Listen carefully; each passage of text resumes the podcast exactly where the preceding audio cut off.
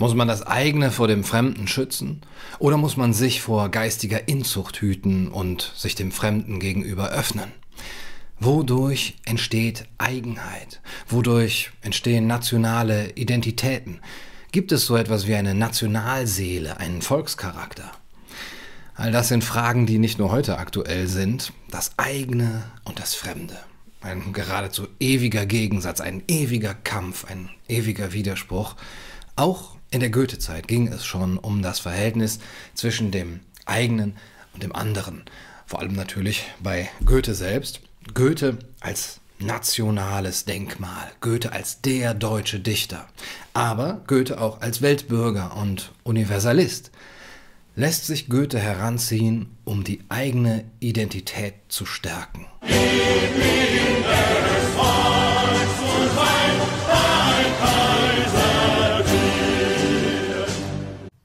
Ich habe im Urlaub so ein, so, so ein, Buch gelesen. Hallo und herzlich willkommen bei Kaiser TV. Ich bin auf ein Video des YouTubers Nikolaus der Gottlose gestoßen, das er genauso genannt hat wie ich meines. Goethe, Nationalist oder Weltbürger. Hm, hat er mir so nachgemacht, dieser gottlose Teufel, nur eben vor mir. Darin fragt sich Nikolaus, ob Goethes Begriff der Weltliteratur ein Gegenbegriff zur Nationalliteratur ist. Oder ist es ihre Erweiterung?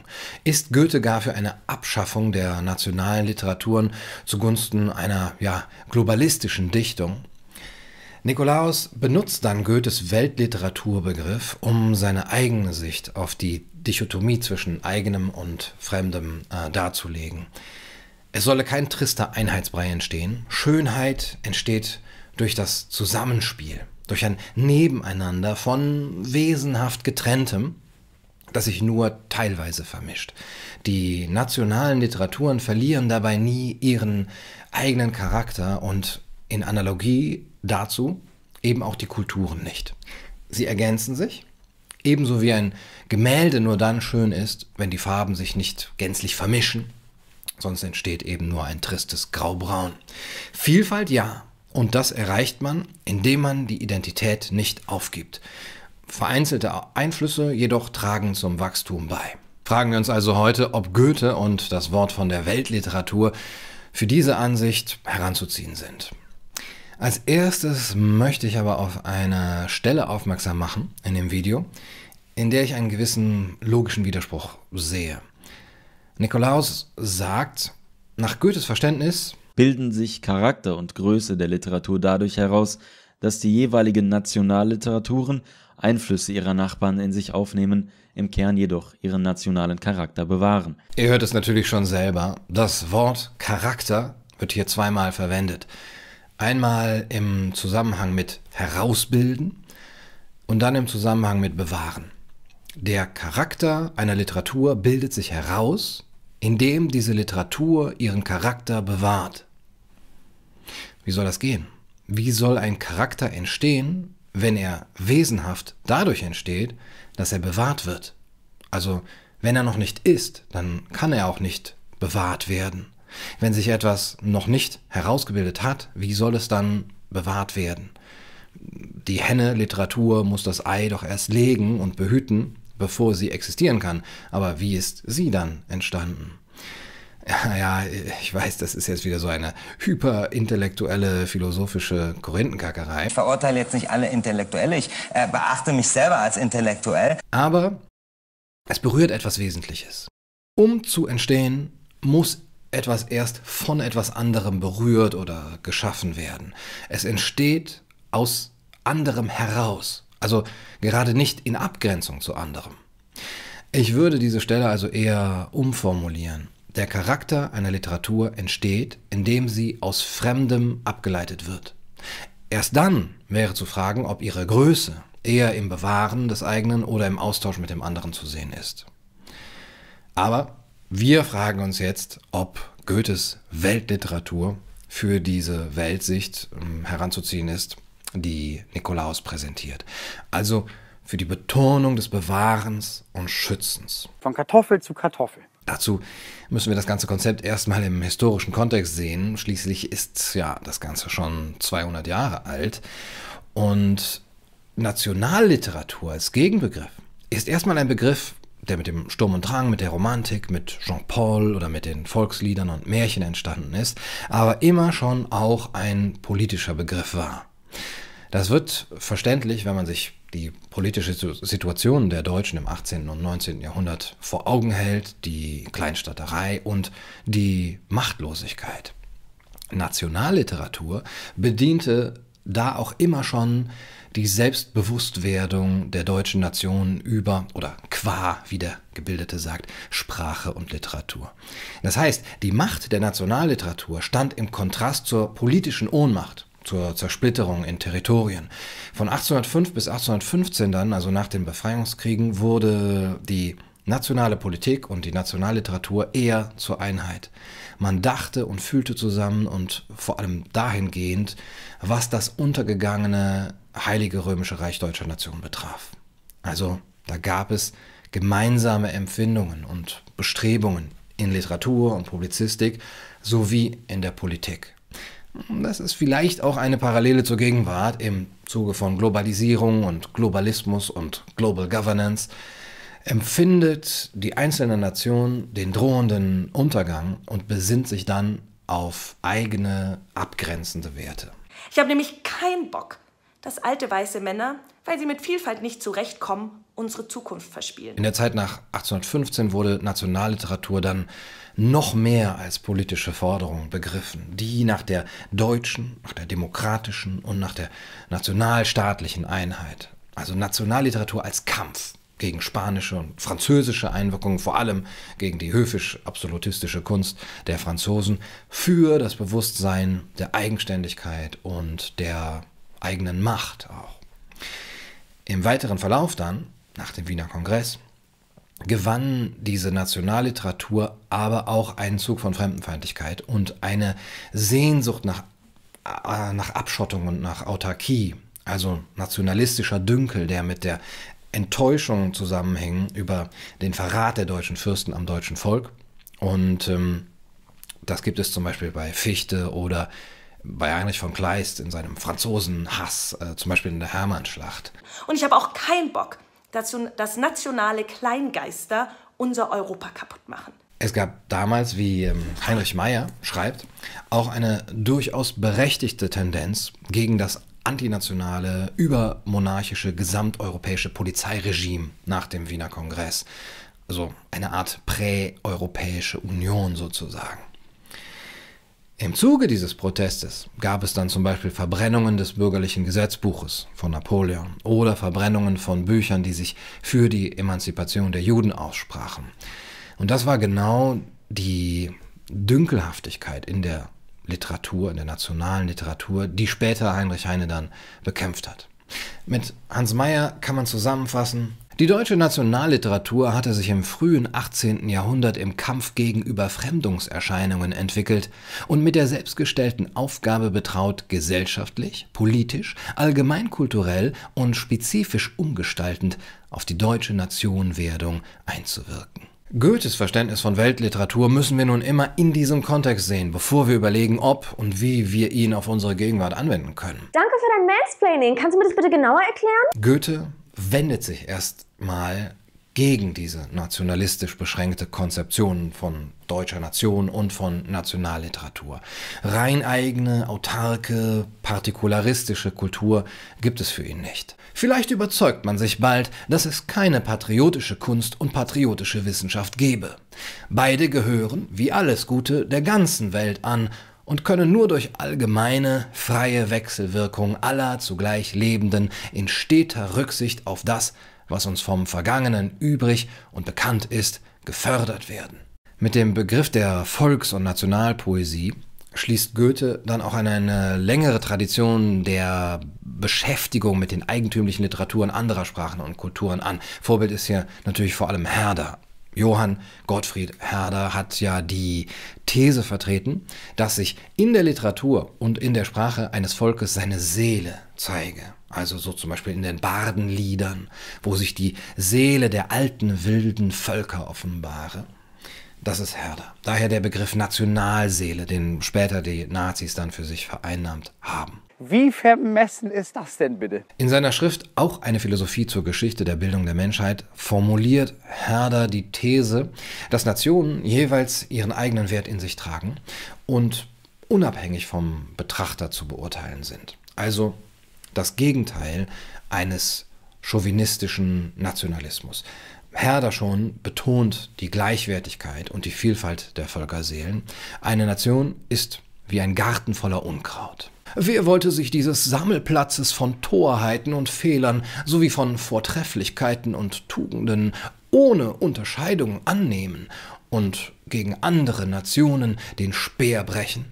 Offenbar ist die Anlage der Natur, dass wie ein Mensch, so auch ein Geschlecht, also auch ein Volk von und mit dem anderen lerne, bis alle endlich die schwere Lektion gefasst haben, kein Volk ist ein von Gott einzig auserwähltes Volk der Erde. Der friedliche Austausch steht schon hier im Vordergrund und er wird schon von Herder in Analogie äh, zum Warentausch aufgefasst. Nur durch diesen Austausch der einen Nation mit der anderen erkennt ein Volk sein eigenes Wesen, weil die Berührung mit dem Fremden eben die eigene Denkweise und auch die eigenen äh, Moralen, die Weltauffassung relativiert. Ähm, es geht Herder schon um eine Art symbolischen und kulturellen Austausch, mit dem man den Eigenwert fremder Kulturen erkennen kann. Dazu kommen wir gleich bei Goethe noch. Beim Austausch erfährt man dann, dass die fremde Kultur zum einen gleichwertig und zugleich different erfahren wird. Das ist ja eigentlich ein Paradoxon, wie beim Handeln. Wenn man etwas tauscht, wenn man einen Tausch eingibt in einem anderen, dann sind ja beide Artikel gleichwertig, sonst würde man ja nicht tauschen. Aber sie sind auch unterschiedlich, sonst würde man ja nicht tauschen. Also eigentlich paradox. Es muss für Herder also eine erkennbare, aber durchlässige Grenze der Sprachgemeinschaft geben, die nicht von einem Staat mit Militär, mit militärischer Gewalt dann künstlich am Leben äh, gehalten oder stabilisiert werden darf. Weswegen dann auch für äh, militärischen Chauvinismus und für Rassismus bei Herder kein Platz ist. Tja, und in diese Konzeption nun passt auch Goethes Begriff der Weltliteratur. Das Blicken auf das Fremde dient vor allem der Erweiterung. Ich würde fast sagen der Bereicherung, wenn das nicht heute ein etwas anrüchiger Begriff wäre.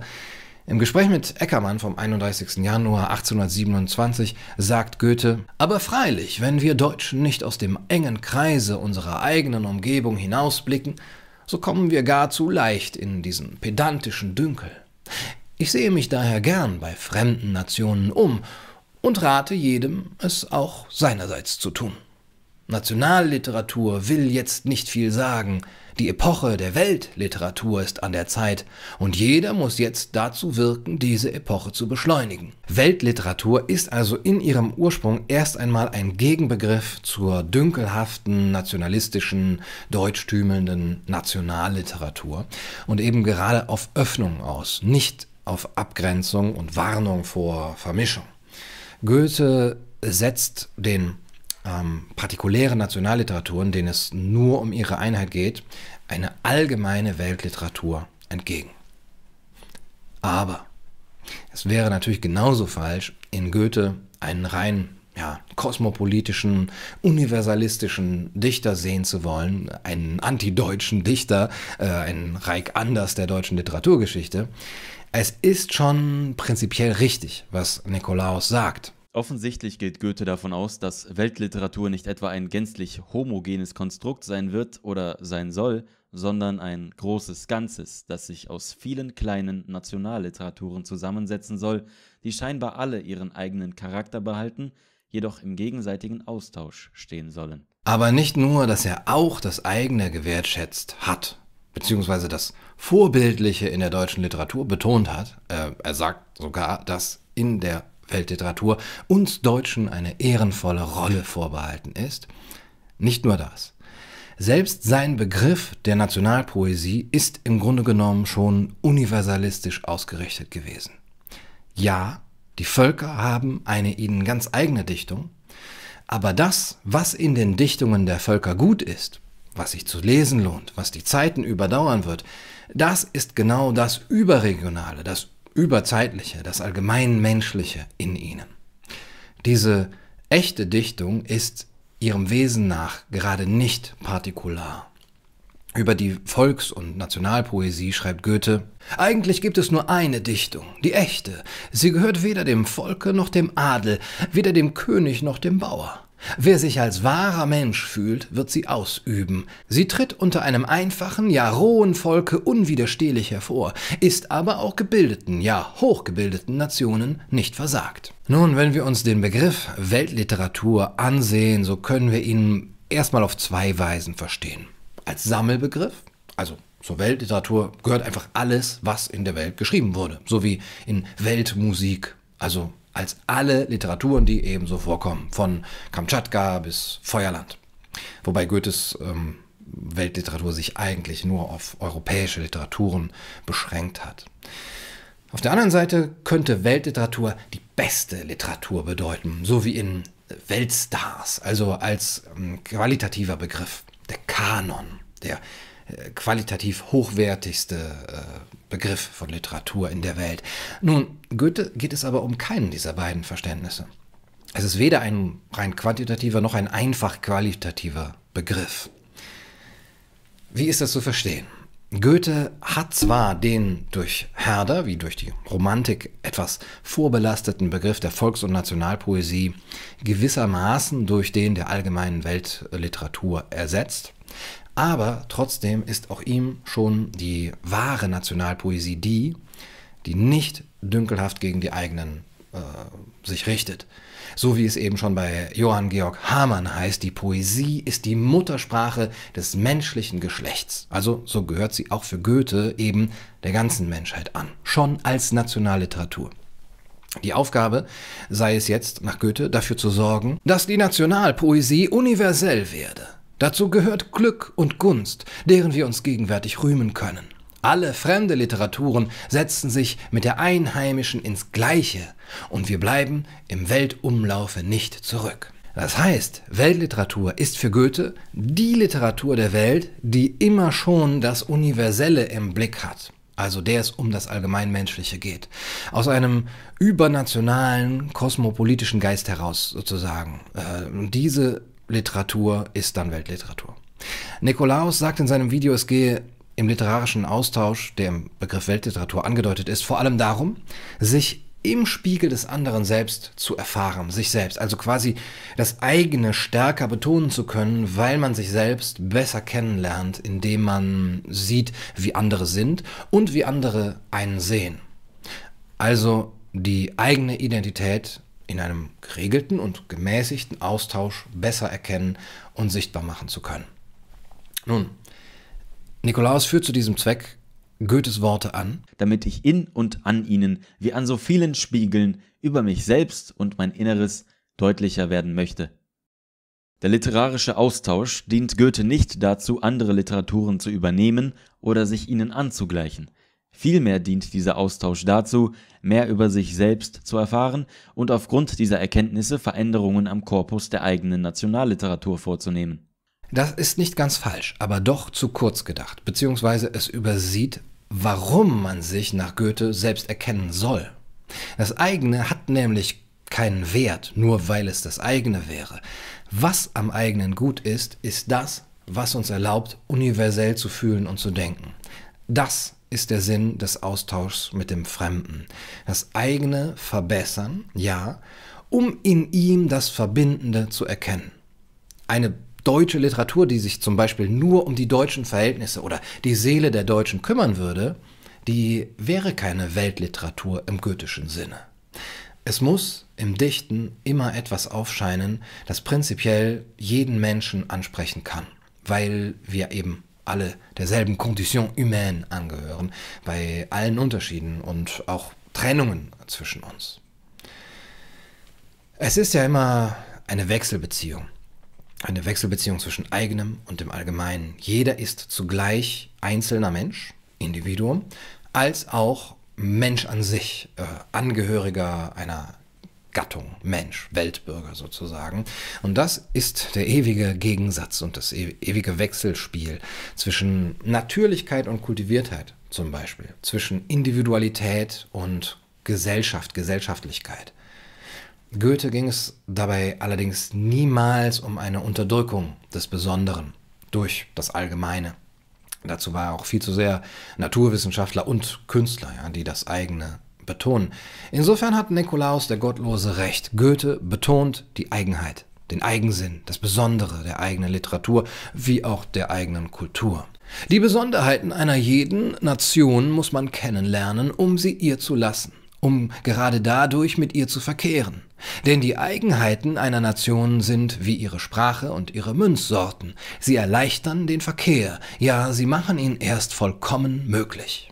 Allerdings handelt es sich bei Goethe nicht so sehr um den Gegensatz zwischen eigenem und fremden, also um die Gefahr des Aufgehens in einen unterschiedslosen Brei, weil das Fremde zu stark eindringen würde in das eigene. Goethe hatte vor Überfremdung wahrscheinlich so wenig Angst wie Moritz Neumeier vor Terrorismus. Es konnte Goethe also damals nicht darum gehen, mit der Betonung de, der Eigenheit vor kultureller Überfremdung zu warnen, sondern es ging ihm darum, dass das Einzelne nicht für das allgemein Menschliche geopfert werden darf. Nur weil die Weltliteratur universellen Anspruch hat, heißt das nicht, dass ihre einzelnen Erzeugnisse dann ihre Besonderheiten verlieren sollten und sich nur noch in einem abstrakten, philosophischen oder abstrakt ästhetischen Raum bewegen, der gar nicht mehr zuzuordnen ist, also losgelöst von jedem regionalen oder nationalen Wiedererkennungswert, so wie wir das heute an den modernen Innenstädten sehen, ja, oder den Einkaufszentren. Wenn wir die sehen, dann merken wir, die gehorchen sozusagen einer globalen, globalistischen, äh, globalistischen Ästhetik. Und man kann die Shopping Malls von Dubai nicht von der von Dublin oder die in Guangzhou nicht von der in Gelsenkirchen unterscheiden. Goethe betont, dass nicht die Rede sein könne, die Nationen sollen übereindenken, sondern sie sollen nur einander gewahr werden, sich begreifen und wenn sie sich wechselseitig nicht lieben mögen, sich einander wenigstens dulden lernen. Also, was würde Goethe tun? Er würde sagen, betone das eigene und Einzelne, sei du selbst, aber finde im Einzelnen das Allgemeine, sonst hat es keinen Wert. Finde in deinem Deutschsein das, was uns mit anderen Menschen verbindet. Dieser Gegensatz, der des Besonderen und des Allgemeinen, der spiegelt sich auch in zwei Begriffen wieder, die Goethe aus einem philosophischen oder eher religiösen Bereich holt. Der zwischen Hausfrömmigkeit und Weltfrömmigkeit. Hausfrömmigkeit und Weltfrömmigkeit. Hausfrömmigkeit ist die individuelle, private, im häuslichen Rahmen praktizierte Religiosität. Also wie die Menschen ganz individuell beten zum Beispiel oder welche Symbole sie für sich passend finden und so weiter in ihren eigenen Familien. Unsere eigene Religiosität gibt uns Halt. Auf ihr gründet sich die Sicherheit des Einzelnen, wie Goethe schreibt. Aber das reicht nicht aus. Wir müssen über das eigene zum Allgemeinen kommen und das ist dann die Weltfrömmigkeit. Der geht es direkt um das große Ganze, nämlich um die ganze Menschheit. Also das, was uns spirituell mit allen Menschen verbindet, egal welche einzelnen Symbole sie jetzt für ihr Gebet oder so verwenden. Und so ist es für Goethe auch mit dem Dichten und mit der Literatur. Offenbar ist das Bestreben der besten Dichter und ästhetischen Schriftsteller aller Nationen schon seit geraumer Zeit auf das allgemein Menschliche gerichtet – in jedem Besonderen, es sei nun historisch, mythologisch, fabelhaft, mehr oder weniger willkürlich ersonnen, wird man durch Nationalität und Persönlichkeit hindurch jenes Allgemeine immer mehr durchleuchten und durchschimmern sehen. So wie es im Koran heißt, und in jedem Volk erweckten wir einen Gesandten. Goethe spielt auch einmal auf diese Stelle an und ähm, er sagt, der Koran sagt, Gott hat jedem Volk einen Propheten gegeben in seiner eigenen Sprache. Das heißt, das Allgemeine und Überzeitliche, also das, wovon der Gesandte spricht, das wird jedem Volk ganz individuell gegeben, in seiner eigenen Sprache, seinem eigenen Propheten. Goethe ist ja an sich schon schlecht für irgendeinen nationalistischen Dünkel zu missbrauchen. Das ist sogar den Nazis äußerst schwer gefallen, äh, die ja sonst äh, mit äh, ziemlich gut darin waren, damit die deutsche Kultur für ihre Zwecke umzudeuten. Die Nazis benutzten übrigens einen Weltliteraturbegriff, der auch die Abgrenzung und die Eigenheit des jeweils Völkischen betonte. Es gingen gerade solche Werke in die Weltliteratur ein, die aus dem Boden und Geiste ihrer Nation die beste Frucht zogen. Ist nicht der Don Quixote durchaus spanisch? Shakespeare Brite, Hamsun Skandinavier, de Costa Flame, Victor Hugo Franzose von Art und Gesinnung? Und ist nicht das berühmteste deutsche Werk, das der Weltliteratur angehört, der Faust, eben das deutscheste Werk Goethes geworden? Diese Dreistigkeit von diesen Leuten. Auch hier ist also Weltliteratur nicht das Allgemeinmenschliche im Einzelnen, wie Goethe es konzipierte, sondern das rein eigene und Besondere. Allerdings auch nur von denen, zu denen Nazi-Deutschland recht gute außenpolitische Beziehungen unterhielt, sozusagen. Goethe war allein daher schon kein Nationalchauvinist, Eckermann gegenüber äußerte er, Überhaupt ist es mit dem Nationalhass ein eigenes Ding. Auf den untersten Stufen der Kultur werden Sie ihn immer am stärksten und heftigsten finden. Es gibt aber eine Stufe, wo er ganz verschwindet und wo man gewissermaßen über den Nationen steht und man ein Glück oder ein Wehe seines Nachbarvolks empfindet, als wäre es dem eigenen begegnet. Kulturchauvinismus, Nationalismus und Deutschtümelei lehnte er also ebenso ab wie die Revolution gegen die Monarchie. Ehrenmann. Und stattdessen sollten eben dann die Deutschen lieber nach dem rein menschlichen suchen. Zur Nation euch zu bilden, ihr hoffet es, Deutsche, vergebens, bildet, ihr könnt es, dafür freier zu Menschen euch aus. Aber auch das kann man nicht ganz undifferenziert stehen lassen. Wie gesagt, Goethe war kein globalistischer, Deutschland hassender Linkspopulist und auch kein Kulturrelativist. Nicht alles, was andere geschaffen haben, ist gleich gut. Und es ist schon gar nicht gut, weil es anders wäre. Im Gegenteil. Aber auch bei solcher Schätzung des Ausländischen dürfen wir nicht bei etwas Besonderem haften bleiben und dieses für musterhaft ansehen wollen. Wir müssen nicht denken, das Chinesische wäre es oder das Serbische oder Calderon oder die Nibelungen, sondern im Bedürfnis von etwas Musterhaftem müssen wir immer zu den alten Griechen zurückgehen, in deren Werken stets der schöne Mensch dargestellt ist. Alles Übrige müssen wir nur historisch betrachten und das Gute, soweit es gehen will, uns historisch daraus aneignen. Das heißt, im Vorbild der griechischen Kultur ist der Primat des Musterhaften, des Allgemeinmenschlichen über das nur eigene und Besondere ja schon angelegt. Die Griechen sind deswegen überlegen, weil es ihnen im Besonderen immer schon um das Allgemeine, das Universelle ging. Beyoncé ain't lying. Möge das Studium der griechischen und römischen Literatur immerfort die Basis der höheren Bildung bleiben. Chinesische, Indische, ägyptische Altertümer sind immer nur Kuriositäten. Es ist sehr wohlgetan, sich und die Welt damit bekannt zu machen. Zu sittlicher und ästhetischer Bildung aber werden sie uns wenig fruchten. Man könnte das jetzt eine Art Kultur- oder Literaturchauvinismus nennen, wenn man gemein wäre. Allerdings ein Chauvinismus, der das andere, also die griechische Kultur nämlich, für überlegen hält. Was für das eigene gilt, dass es eben nur gut ist, wenn es zugleich universell ist, gilt auch für das Fremde. Also netter ausgedrückt, ein ästhetischer und philosophischer Universalismus. Dieser wertende Kulturvergleich, den man sich heute ja kaum noch traut, ist übrigens auch schon bei Herder angelegt. Ich hoffe, Gelegenheit zu finden, es einmal recht ordentlich zu sagen, dass die griechische Sprache und das griechische Altertum das vorzüglichste bleiben, was je der menschliche Geist hervorgebracht hat. Was man vom Sanskrit rühmen mag, das Griechische erreicht es nicht. Auch ganz einfach als Sprache nicht. Das wird immer mein Glaubensbekenntnis sein.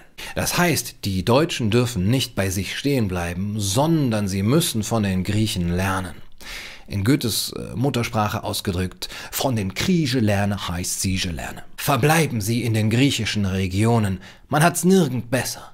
Diese Nation hat verstanden, aus tausend Rosen ein Fläschchen Rosenöl auszuziehen. Denn Goethe war äußerst skeptisch, was den Wert der deutschen Literatur angeht. Die deutsche Poesie sei kleinkariert, zu privat, alltäglich, zu partikularistisch, zu regional. Kaum irgendetwas geht ins Allgemeine, ins Höhere.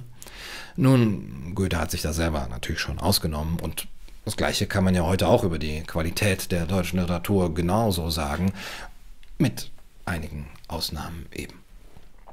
Und äh, dafür ist Weltliteratur gut für Goethe, dass die Deutschen nicht in ihrem Klein-Klein und ihrer eigenen Suppe verbleiben, sondern von den anderen lernen.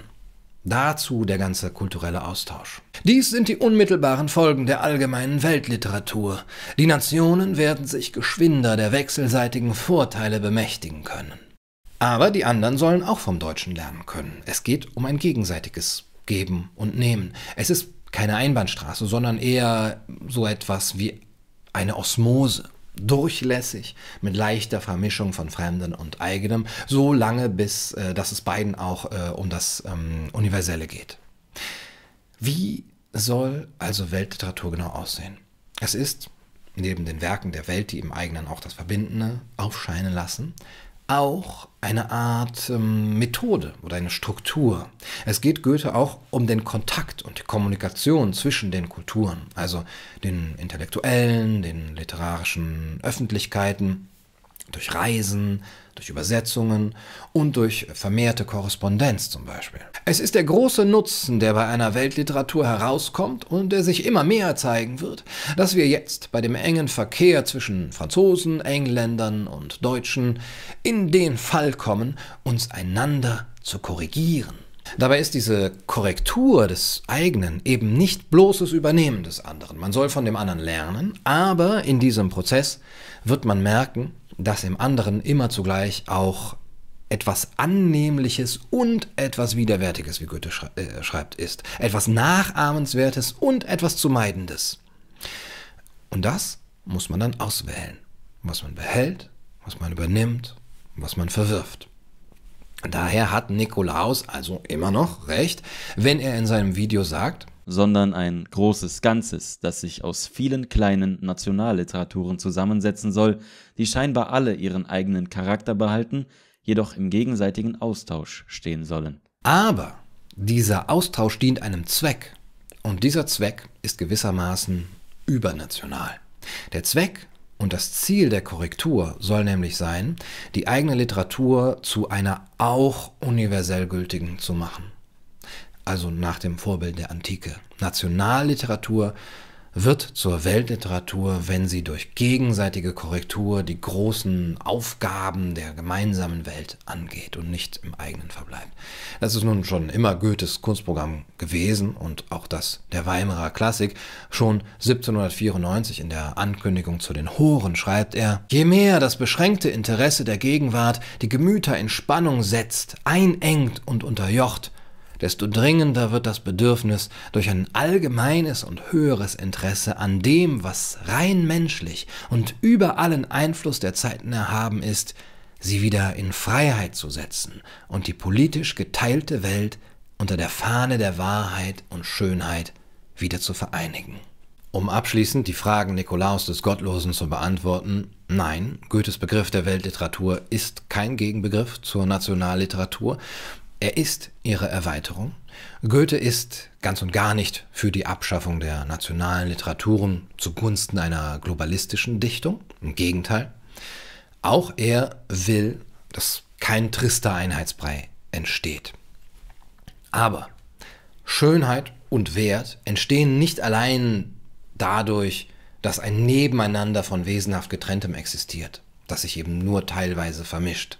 Das reicht nicht. Sie entstehen dadurch, dass die vielen Einzelnen sich auf das Gemeinsame und Verbindende beziehen und das allgemein Menschliche betonen. Ähnliche Auseinandersetzungen und Kämpfe finden wir im Erbe Goethes, übrigens bei Richard Wagner und bei Friedrich Nietzsche, der nationaldeutsche Wagner als europäisches Ereignis und der gute Europäer Nietzsche mit seiner blonden Bestie. Aber darüber kann man mal in einem anderen Video sprechen. Wenn ihr Interesse habt, ein Video über Wagner, Nietzsche und die Deutschen zu hören, dann äh, könnt ihr auf Patreon kommen oder mich per PayPal unterstützen. Für Unterstützer jetzt schon zu sehen sind zum Beispiel auch folgende Videos.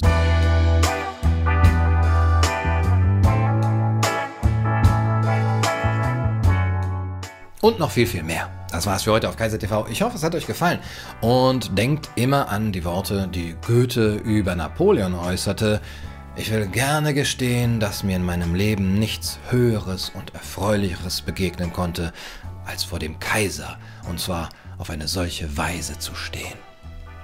Helft mir also, die Gegenwart wieder in Freiheit zu setzen und die politisch geteilte Welt unter der Fahne der Wahrheit und Schönheit wieder zu vereinigen. Und spendet.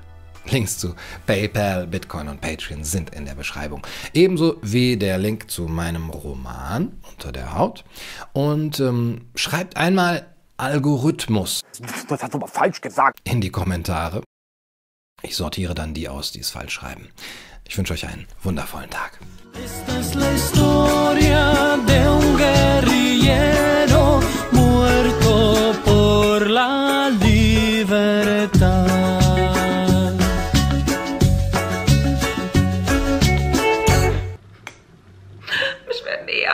Egal was ich sage.